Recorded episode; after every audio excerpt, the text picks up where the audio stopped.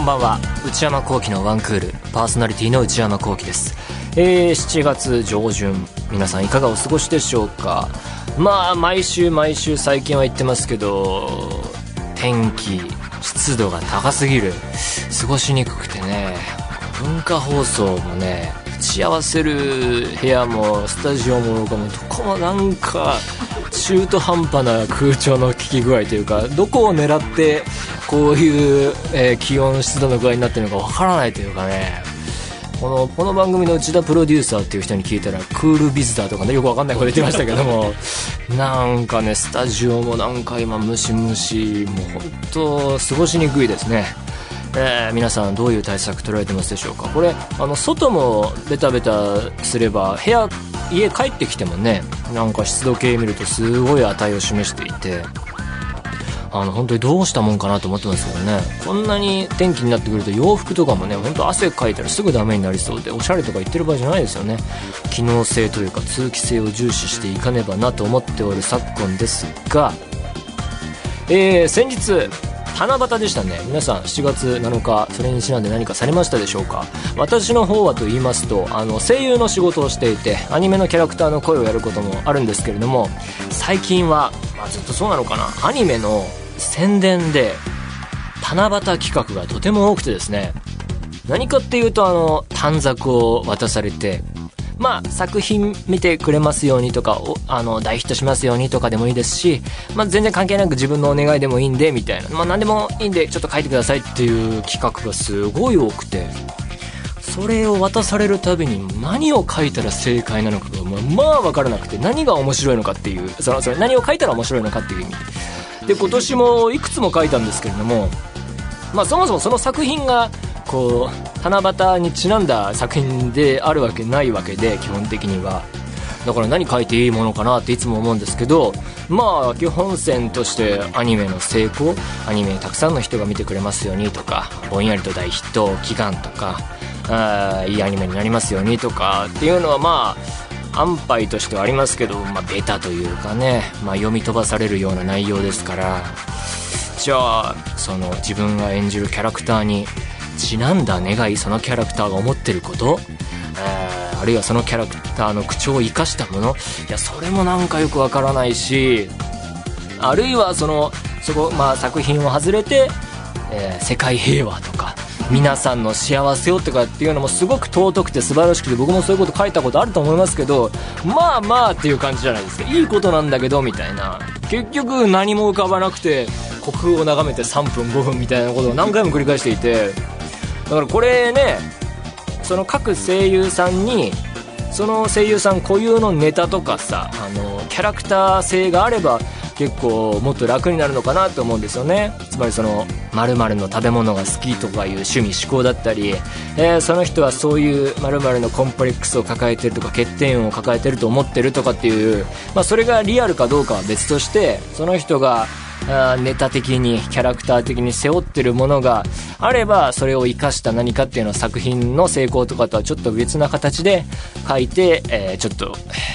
人笑いあるいは苦笑いを誘うっていうのはあるかもと思うんですけれども 私に関して言うと、まあ、趣味思考はまあなくはないですけどまあいろそういうのなんかあれじゃないですか。なんかそういうキャラクター性とかネタ性とかをねあんまり背負いたくないというかね。だしそのリアルに考えたらその趣味思考やりたいことあったとしても、まあ、願いそんな書いて託すっていうよりは勝手に自分で何とか叶えるわって思うタイプなのでわざわざ人に見せつけるようなものでもないしっていうのでそういうことを考えてると何も浮かばないっていうね。あれ企画考えてる人いい企画だとは思いますけど季節にちなんだその人たちの個性をね書き文字とかに個性が現れるみたいな。文字書いてパッとあ可愛いね綺麗だね達筆な字だねってなったら中身はまあぼんやりしたことでも結構入ると思うんですけどそういうものもないからね。もうなんかユーキャン通うしかないかなっていう結論になりつつありますけどまあ、そんなことを考えてね、えー、皆さんどんなものを書いたのかななんて思ってます皆さんは何か、えー、短冊に書かれましたでしょうかそれでは内山昂輝のワンクールスタートです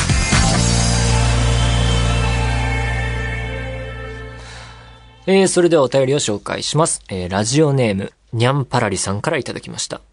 内山さん、こんにちは。もうすぐトイストーリー4の上映が始まるので楽しみです。ああ、確かに。内山さんは主人公ウッディの初代持ち主であるアンディとは、この初代っていう意味ね。なるほど、なるほど。アンディとは同世代。パート1からパート3までアンディと同じように年を重ねてきたので思い入れが強いとおっしゃっていましたね。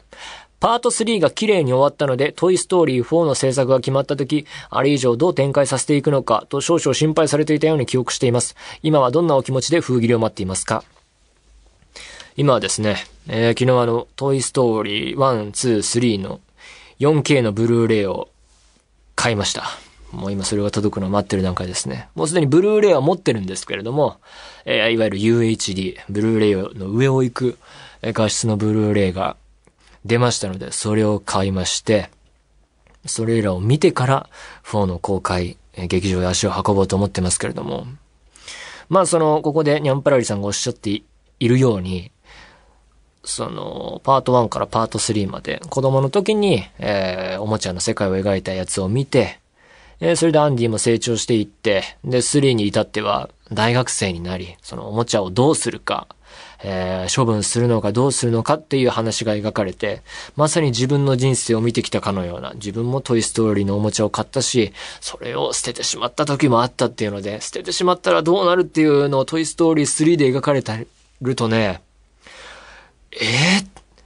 ー、ごめんっていう思いとね、俺が悪かったっていう思いでね、溢れてね、もう感動の涙とは違う涙が出てきて、とんでもない感情に襲われてね、スリー。で、それが、スリーが、とても綺麗に終わって、ああ、おもちゃは継承されたんだ。こういう流れもあるんだっていうので終わったところで、4を作るっていう話をニュースで聞いて、どうするんだと。これ以上話ってあるのかなっていう、そのおもちゃの一つのサイクルを描いたわけですから、それで1につながるような終わり方になって、だからどうすんのってこのね、我々が、まあ2に関しては賛否両論あって、僕もそんなにっていうところはありますけれども、あんなに偉大なシリーズ、世界初の CG 長編アニメから始まったあの偉大なシリーズに、お点をつけるんじゃないのかいって思ってたら4がアメリカで公開されてる大評判で、打足かと思いきやそうじゃなかった。みんな同じこと考えてたのかと思いましたけど、みんな似たようなこと世界中の、世界中のトイストーリーで育った奴らが、20代後半30代前半ぐらいの奴らが、そうは思ってたんだけどさ、みたいな。言ったらやっぱよかったよ、みたいな感想が流れてきて、ピクサーの連中、それが本当だとしたらピクサーやばいなって思うし、やばいなっていうのは褒めてる意味で、どうなるんだろうって思っていて、でも俺はやっぱりピクサーを信じている。ピクサーは最近確かに、あの昔の偉大なる、ウォーリーとかも最近見直しましたけど、あの偉大なる名作に比べたら、どうなんだっていう、そういうナンバリングタイトルで、それ大丈夫かなっていうところもあり、あ、ある中で、でもやっぱりピクサーすごいはずだと。でもね、あんな10年とか前にあれだけの名作を生み出し続けていたら、それは次どうしようってなるだろうなとは思うんですけど、これ以上どう自分たちのレベルアップっていうかキャリアアップというかモチベーションを上げていけばいいのか、この階段の先に何を設定すればいいのかって思うと思うんですけど、でもね、トイストーリー4評判いいですし、工業的にもね、かなりたくさんの人が見に行ってるみたいですから、まあ、どうあっても見に行きますし、まあ、だからドルビーシネマで見てみたいですよね。願わくば 2D で上映してくれるといいんですけど、最初は 2D で見たいなと思うんで、もう万全な布陣で、万全な環境を整えて見に行くつもりです。楽しみにしています。ということで何でもいいので送ってみてください。皆様からのお便り引き続きお待ちしております。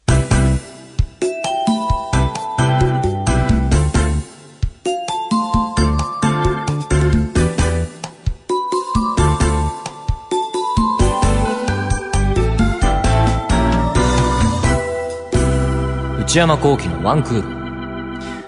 内山幸喜のワンクール。続いてはこちらのコーナー。お悩みプロファイル。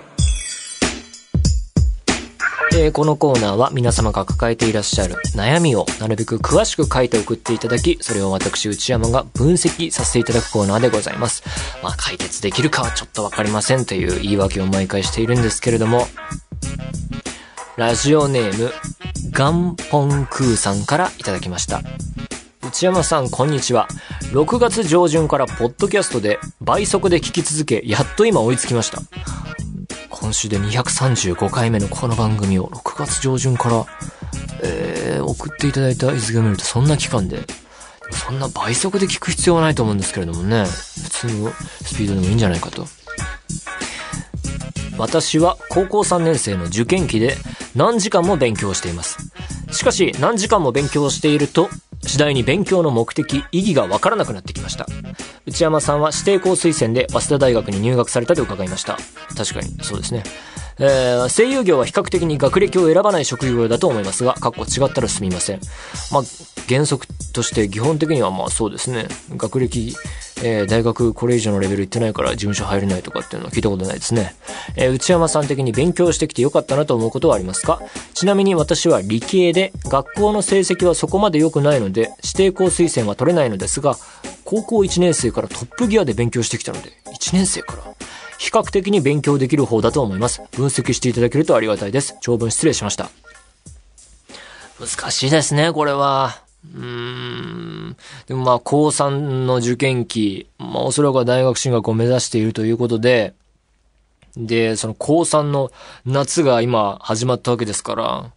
僕の時代も言われてましたけれども、冗談みたいに勝負の夏だと、えー、そこで夏休みにどれだけレベルアップできるかで勝負は決まるんだみたいなこと言われてたので、大変な時期なのだろうとお察しいたしますけれども、と同時にやっぱりそうやって毎日勉強していると、えー、モチベーションが、えー、わからなくなってしまう、えー、勉強する意義がわからなくなるっていうのは、まあ、あるあるといえばあるあるで誰しも抱える悩みだと思うんですけれども、で、勉強してきてよかったなと思うことは何かっていうことですけど、これは難しいですね。基本的に日常今生きてて勉強してきてよかったなって思うことはね、ないですからね。うん、だからちょっといろいろ考えていこうと思うんですけれども、まず、えー、ガンポンクーさんは理系でいらっしゃると。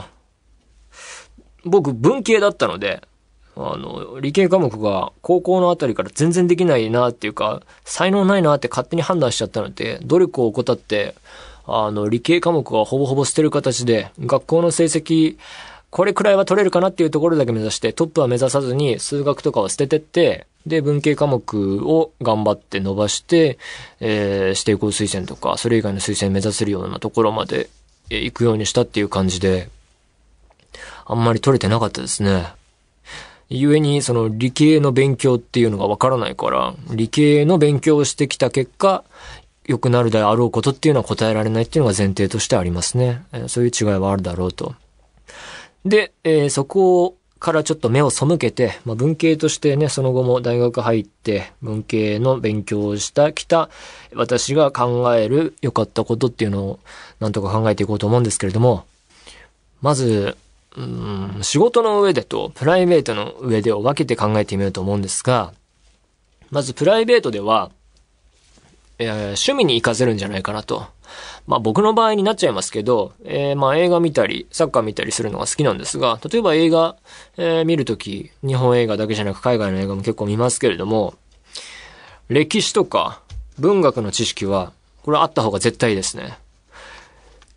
特にヨーロッパ映画とか時代物とかは歴史が分かってないと全然楽しめないですね。だから世界史、日本史は映画を見る上でかなり重要だし、そのディテールをつかむってよくできている映画であればあるほど、そこまで説明せずに、だけど画面の片隅のちょっとした描写で見せるみたいなことをやってきますんで、そこはね、知識がないと。だから、そういう映画を見た後は解説とか読んだりしますけど、それ、解説聞かなくても分かっている頭、体の状態で見たらもっと楽しめたんだろうなって思うことあるので、歴史の勉強っていうのはそういう意味ではとても大事だと思いますね。趣味に活かせている。だから勉強してきて。だから、僕世界史取ってましたけど、それで受験まで至れなかったから徹底した知識の叩き込みっていうのはしてないので、そこではちょっとレベルは低いんだろうから、ちょっと後悔がありますね。ということで歴史大事だし、文学もね、あのー、小説とか、それに限らず思想とか、そういう勉強をしておくと、えー、映画に限らずね、活かせる部分はあるんですよね。そういう知識はね、あって、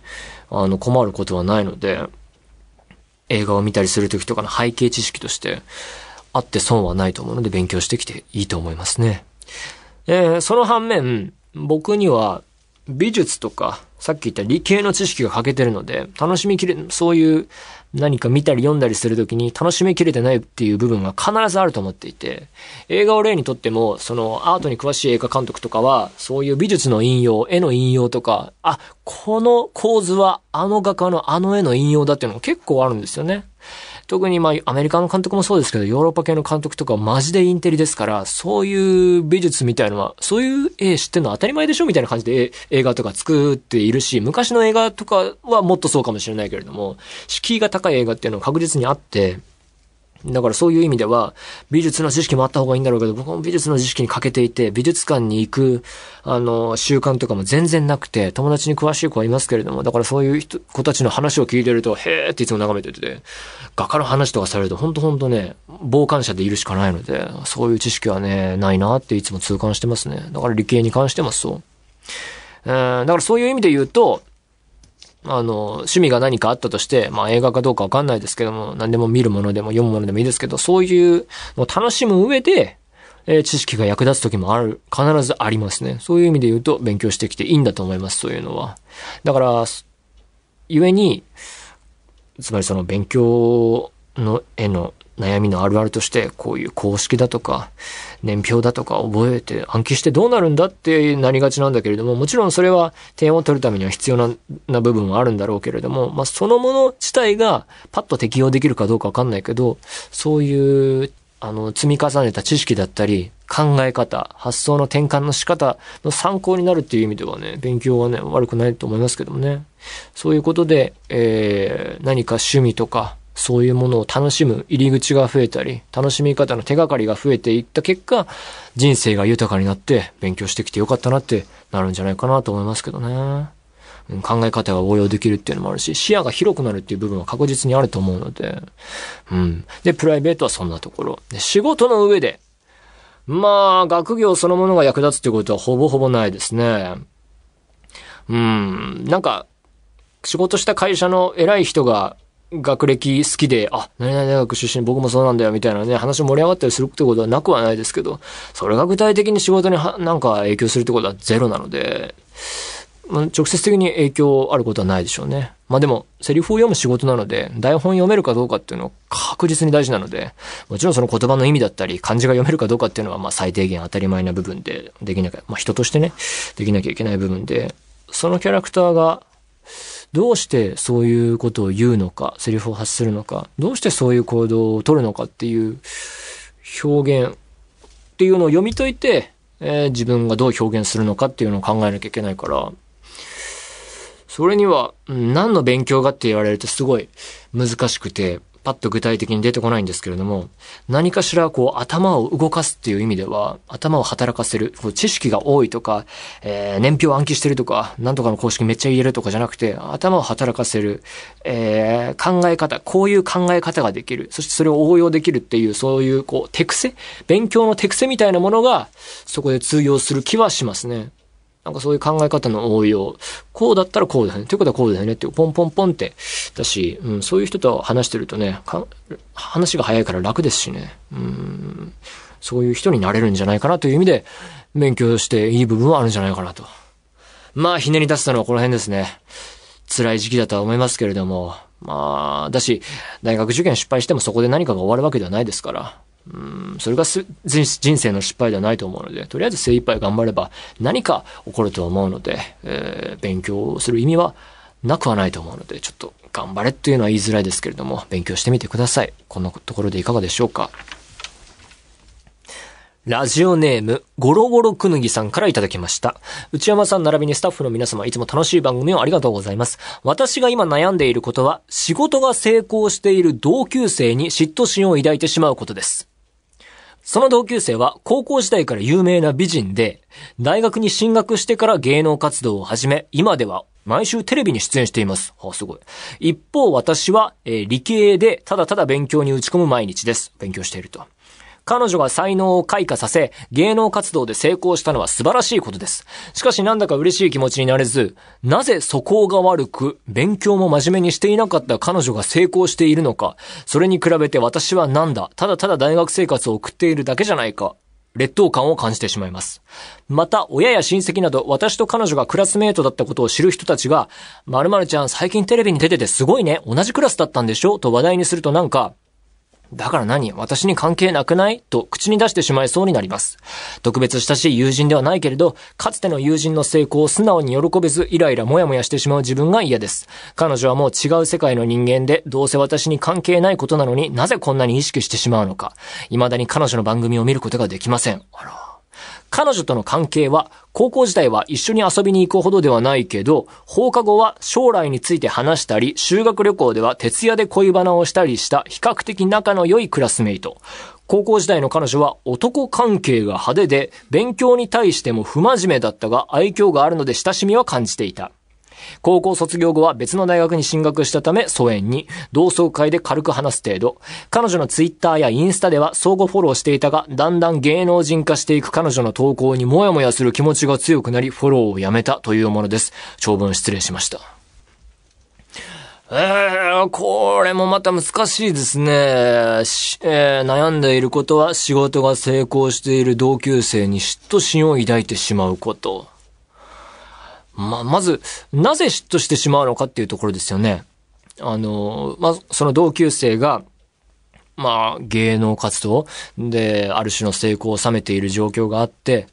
で、私は、えー一方私は理系でただただ勉強に打ち込む毎日ですっていうところですけど、この理系で勉強に打ち込むっていうことがまず立派じゃないですか。これが、えー例えばずっとその後浪人中で大学が入れるかどうかみたいな悩みを抱えているんだったらまだその一方向こうは華々しい世界で活躍っていうのあるけど、このなんかちゃんとキャリアを積んでいる状況があるから、なぜ嫉妬する必要があるのかなっていうのが思うのが一つと、つまりその同じ夢を追っていたとかね、自分もそうなりたかったのに、えー向こうは成功して自分は、えー勉強の前にしてっていうならわかるけど、だから嫉妬する必要あるのかなっていうのが一つ前提の疑問として思いましたね。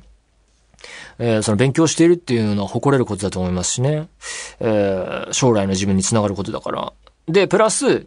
えーその、成功している同級生がいるっていうことですけれども、まあ、有名な美人で、大学進学してから芸能活動を始め、まあ、テレビに出演していると。確かにそうテレビに出ると、いろんな人が、えー、ちやほやされるかもしれませんけれども、今成功しててもですね、それが続くかどうかっていうのは別問題で、まあ僕もまあ芸能の仕事って言えるかわかんないですけど、そういうまあ、えー見られる世界に多少足を突っ込んでる身としては、浮き沈みが激しいですから、ずっと成功するっていうのはとても難しいことで、このままその、うん順調な道を辿っていくかわからないし、だから、そういう仕事をしているっていう意味ではね、そのまんま続くっていうのは、わからないですからね。今成功したっていう事実はあるかもしれないけど、そこからまた、えー違う、えーゾーンで頑張れるか、大学からその後、どういうキャリアを積んでいけるかっていうのは、難しい部分もきっとあるだろうから、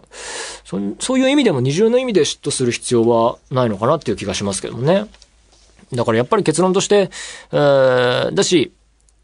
もう一つ加えるならば、えーまあ、その理系の勉強してその後どういう仕事になっていくのかわかりませんけれども、えー大人になって仕事走り始めたら、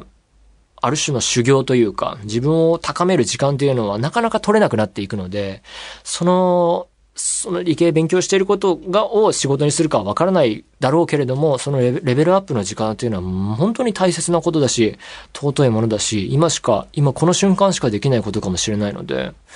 だからい、いろいろな意味で、各種の意味で嫉妬する必要はそもそもないし、その今の自分の状況っていうのを低く見る必要はないのかなと思っていて、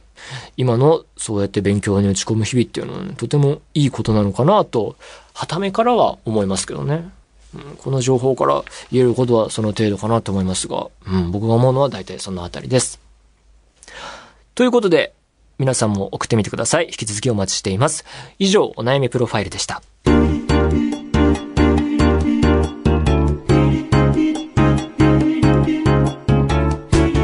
内山幸喜のワンクール。